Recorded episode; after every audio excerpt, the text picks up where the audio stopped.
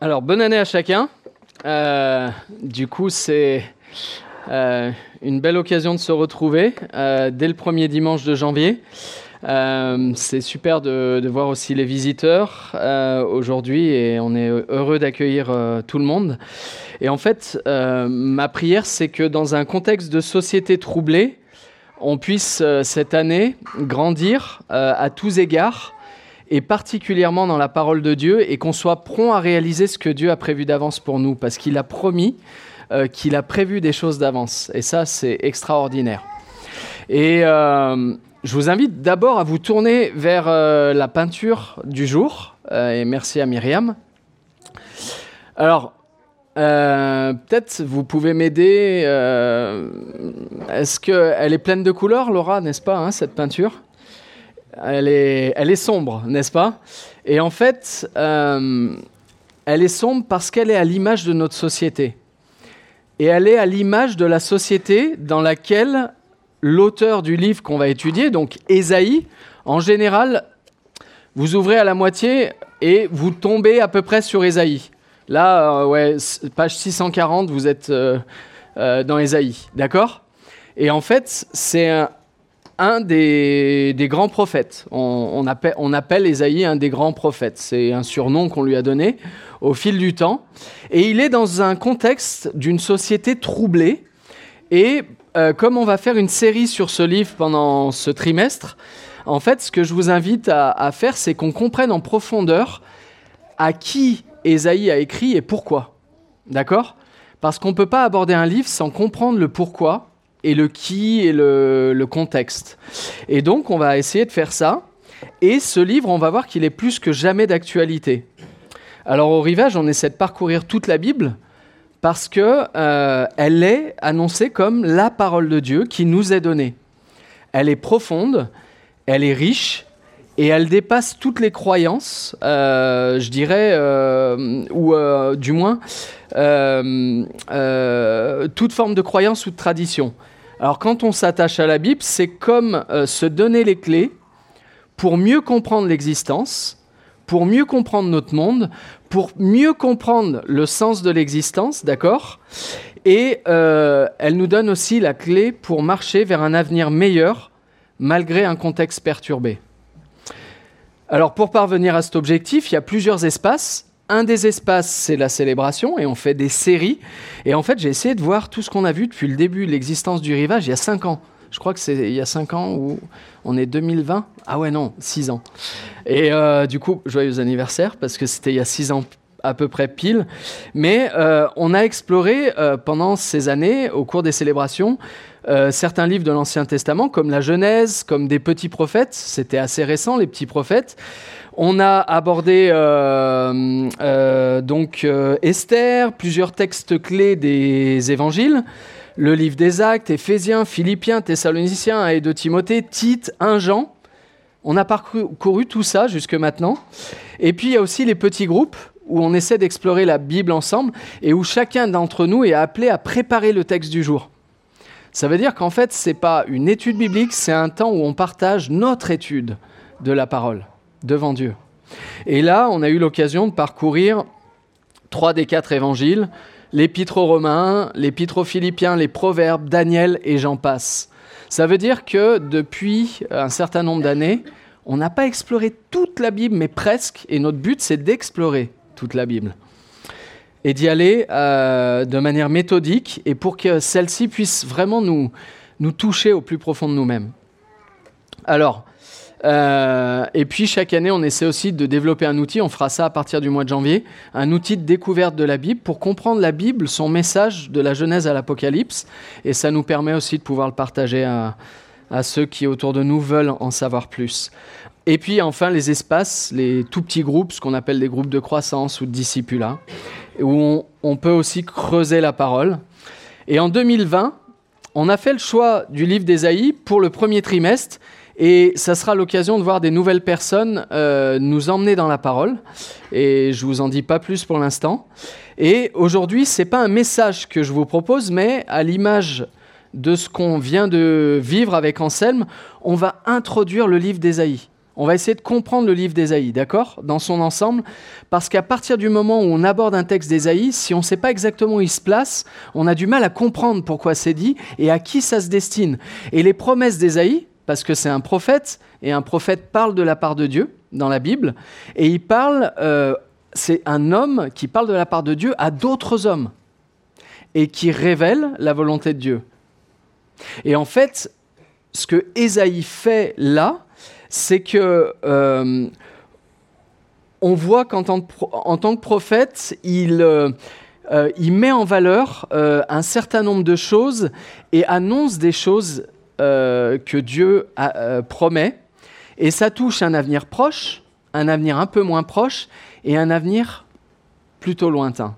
Et on voit que dans l'histoire, ces promesses se sont réalisées, en partie, et que d'autres sont en cours de réalisation, et que toutes les promesses qu'Ésaïe donne de la part de Dieu se réaliseront à un moment ou à un autre. Et c'est intéressant de pouvoir comprendre ça en profondeur. Donc en fait, le livre du prophète Ésaïe, c'est vraiment un livre d'une richesse incroyable. Et quand on voit ce qu'est le rôle d'un prophète, on a intérêt à prendre vraiment attention à ce que euh, cet homme a dit de la part de Dieu. Et il y en a plusieurs dans l'Ancien Testament. En fait, l'Ancien Testament est, découpé en plusieurs parties. Et une des parties, c'est vraiment dédié aux prophètes et à ce qu'ils ont, annoncé en leur temps. Et en fait, par exemple, Ésaïe, il annonce la venue de Jésus et son œuvre sept siècles avant que ça se réalise. Et il annonce ce que va faire un roi 150 ans après. C'est juste extraordinaire et il annonce des choses qui vont encore se produire. Alors, ça vaut le coup de prêter attention. Et ces prophètes ont parlé sous l'action de l'Esprit de Dieu. Et en fait, on lit par exemple dans 2 euh, Pierre 1, et on va le lire, euh, vous l'avez sur, euh, sur l'écran. dans 2 Pierre 1, voilà ce qui est dit. C'est dans le Nouveau Testament, donc c'est des siècles après, et voilà ce qui est dit des prophètes antérieurs il est dit, sachez avant tout qu'aucune prophétie de l'Écriture ne peut faire l'objet d'une interprétation personnelle.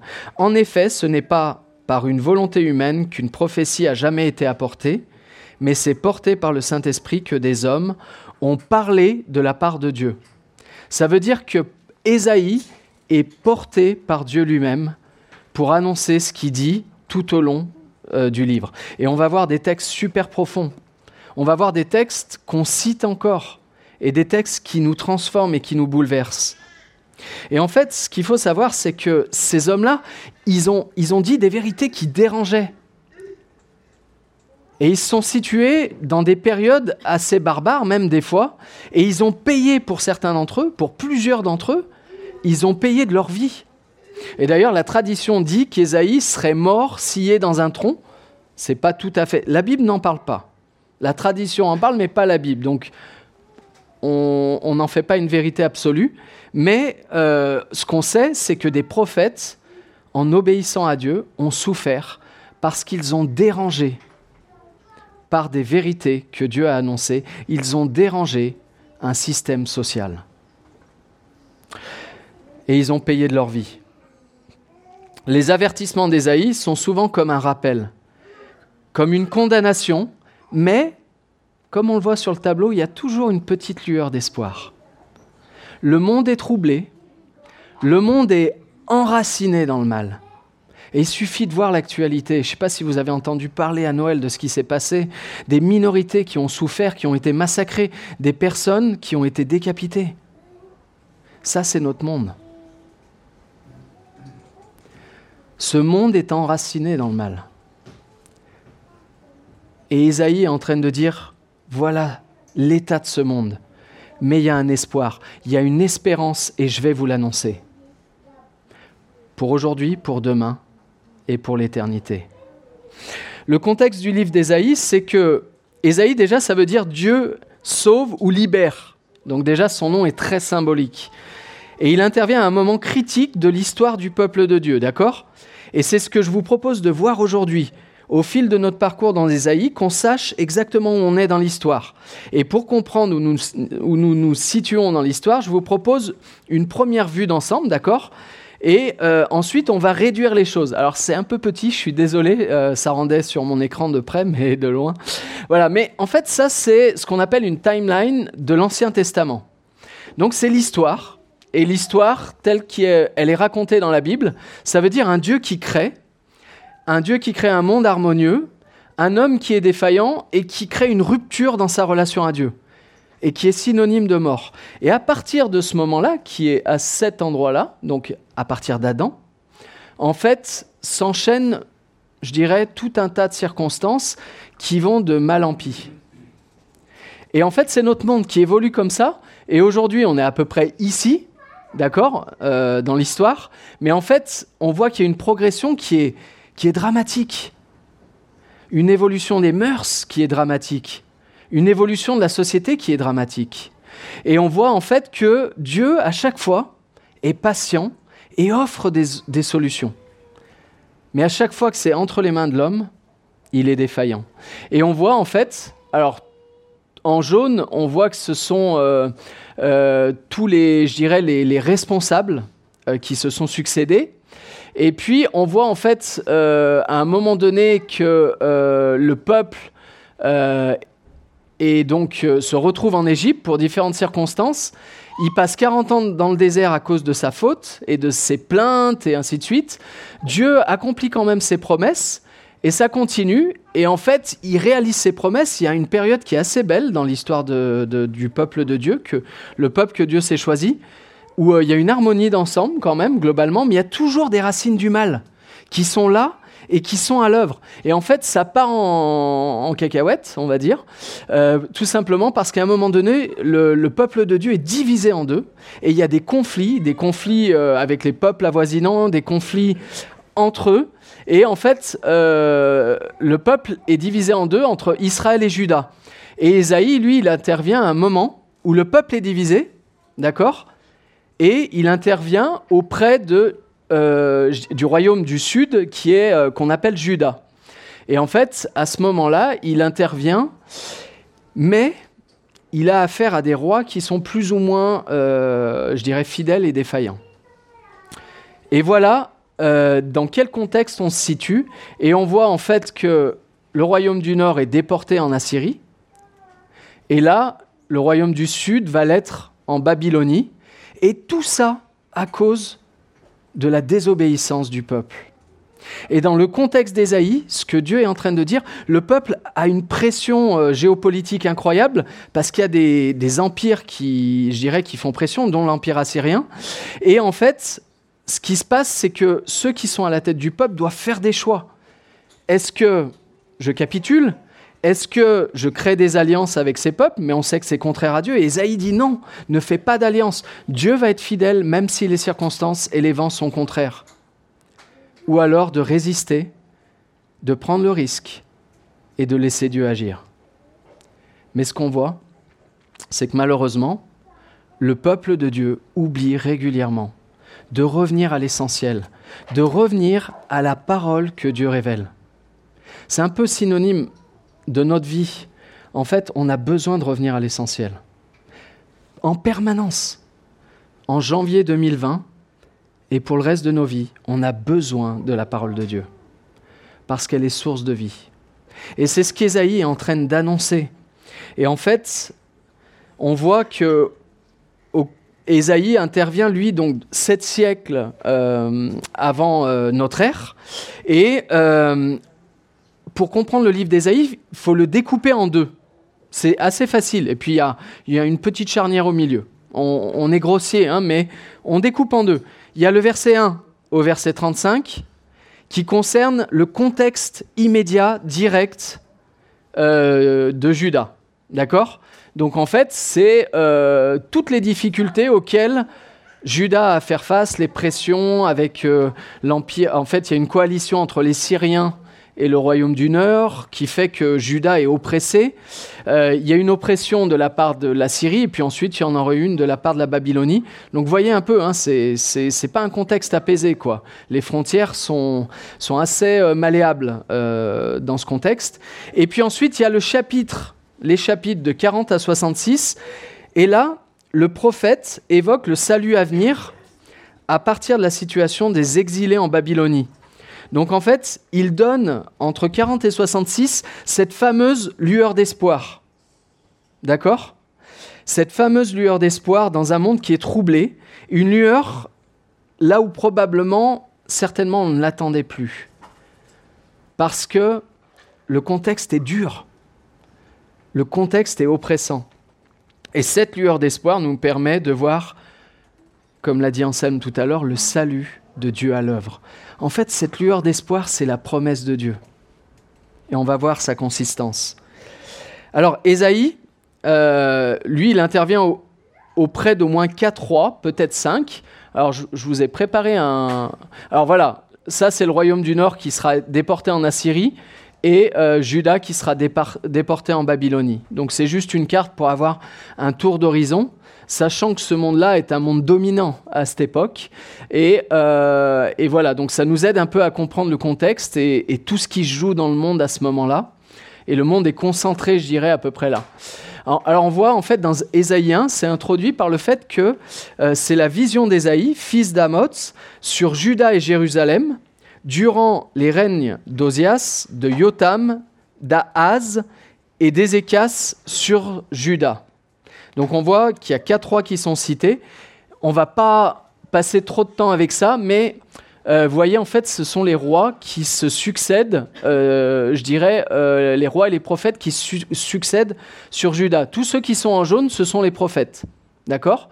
Et parmi eux, il y a Ésaïe qui intervient sur une période assez longue, à peu près de là et on dirait jusque là à peu près. Et en fait, il a affaire à quatre rois, ok? Et les couleurs, en fait, c'est bah, les bleus, c'est ceux qui sont moyennement fidèles. Les noirs, c'est la misère, c'est voilà.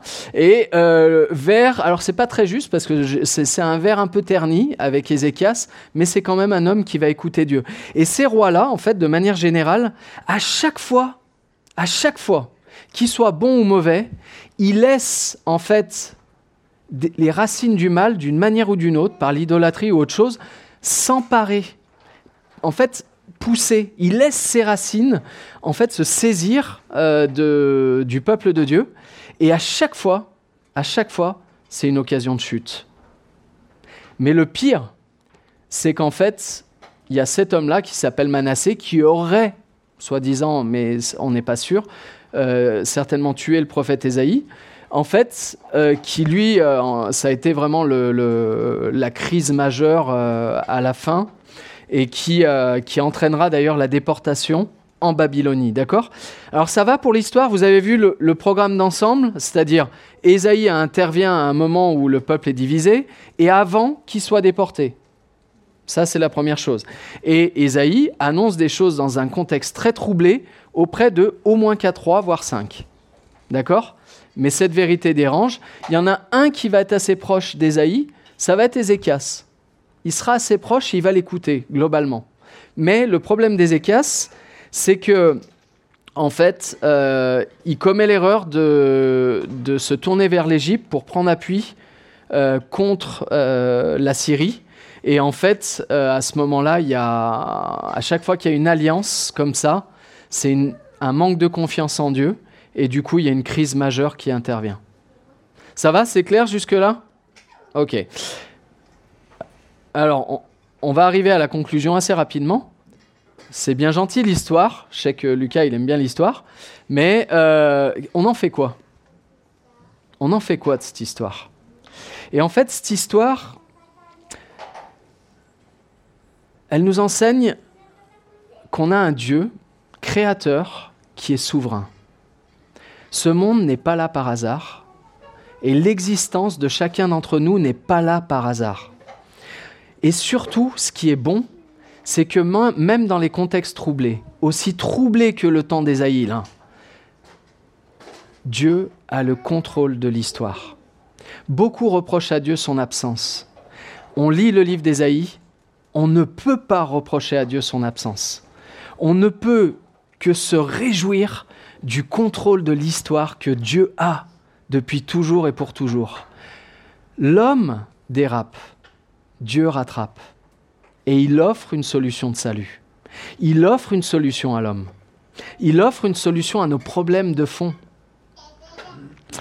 Et en fait, même si l'homme est enlisé dans les racines du mal, qu'il est en lutte et sans espoir durable, l'homme est la proie de lui-même. L'homme est la proie d'autrui.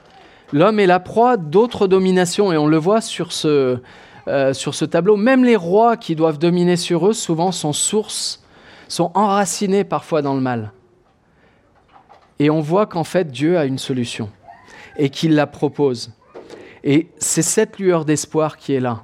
Et on va la définir en fait, elle se lit, elle se comprend par Ésaïe, parce qu'au-delà du jugement, euh, avec ses racines du mal, il annonce le salut à venir à tous ceux qui s'en saisissent.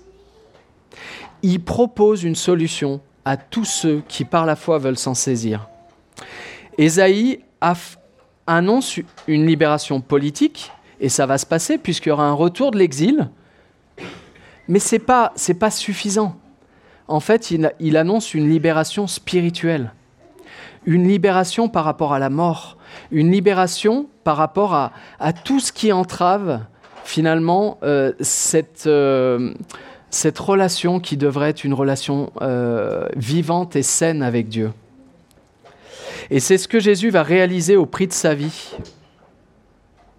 Beaucoup de prophètes l'ont fait au prix de leur vie, mais Jésus, qui n'a jamais commis de faute, est cette lueur d'espoir.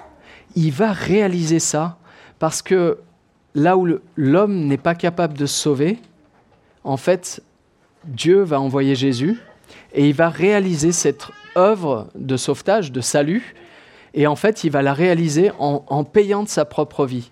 Mais il va pas seulement mourir, il va ressusciter. Et c'est là où le passage d'Ésaïe n'est pas seulement valable pour le temps euh, d'Ésaïe, il est valable pour une durée. Parce qu'il annonce, et Steve l'a lu au moment de la Sainte Seine, il annonce qu'il a pris sur lui toutes nos fautes. Il annonce qu'il a pris sur lui nos souffrances. Il annonce, en fait, qu'il a pris sur lui la mort qui devrait se saisir de nous.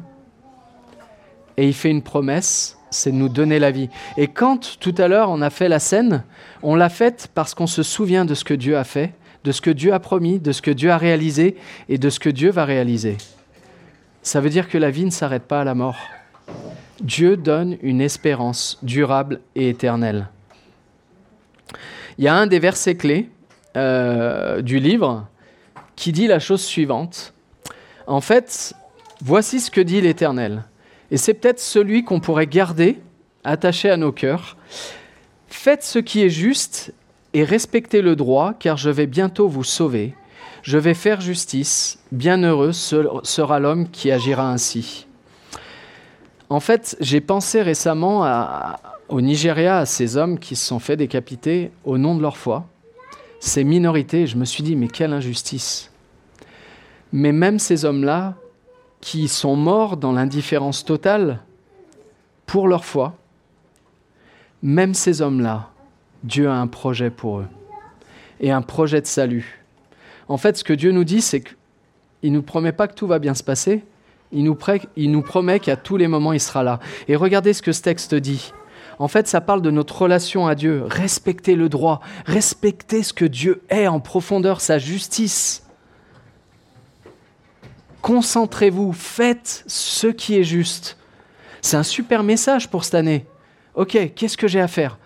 En fait, je me concentre sur ma relation à Dieu et à travers cette relation, je réalise ce que Dieu m'appelle à faire. Ce bien que Dieu m'appelle à faire en contraste avec une société qui est enlisée dans le mal. Et voilà ce que Dieu dit. Parce que quoi qu'il arrive, il nous dit, je vais bientôt vous sauver, je vais faire justice. Et il le dit à ces hommes qui sont morts au Nigeria. Il le dit à ces civils qui sont morts au Burkina Faso récemment. Il le dit à tous ceux qui ont souffert pour leur foi. Et il le dit à tous ceux qui se saisissent de cette foi.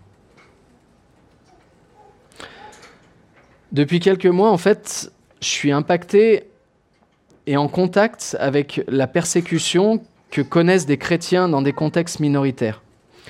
C'est une partie de mon travail euh, depuis euh, cet automne accompagner des, croyants dans des contextes troublés, dans ce qu'on appelle la fenêtre 10-40. C'est la fenêtre où les, les, croyants sont minoritaires et souffrent et parfois sont persécutés, voire même massacrés. Et en fait, ils vivent la persécution à cause de leur foi. Et du coup, avec toute cette actualité, ça me trouble parce que je peux oublier ça au quotidien, mais là, je ne peux pas l'oublier. Je vais aller au mois de mars en Centrafrique et je vais avoir affaire à des personnes qui mènent des projets de cliniques et d'hôpitaux et qui mènent ça dans des contextes de brousse et des contextes où il y a une pression terroriste. Et je me dis, mais c'est fou quoi. En fait, Ésaïe parlerait à ces hommes-là et je vois leur contexte et je me dis, c'est le même contexte qu'Ésaïe.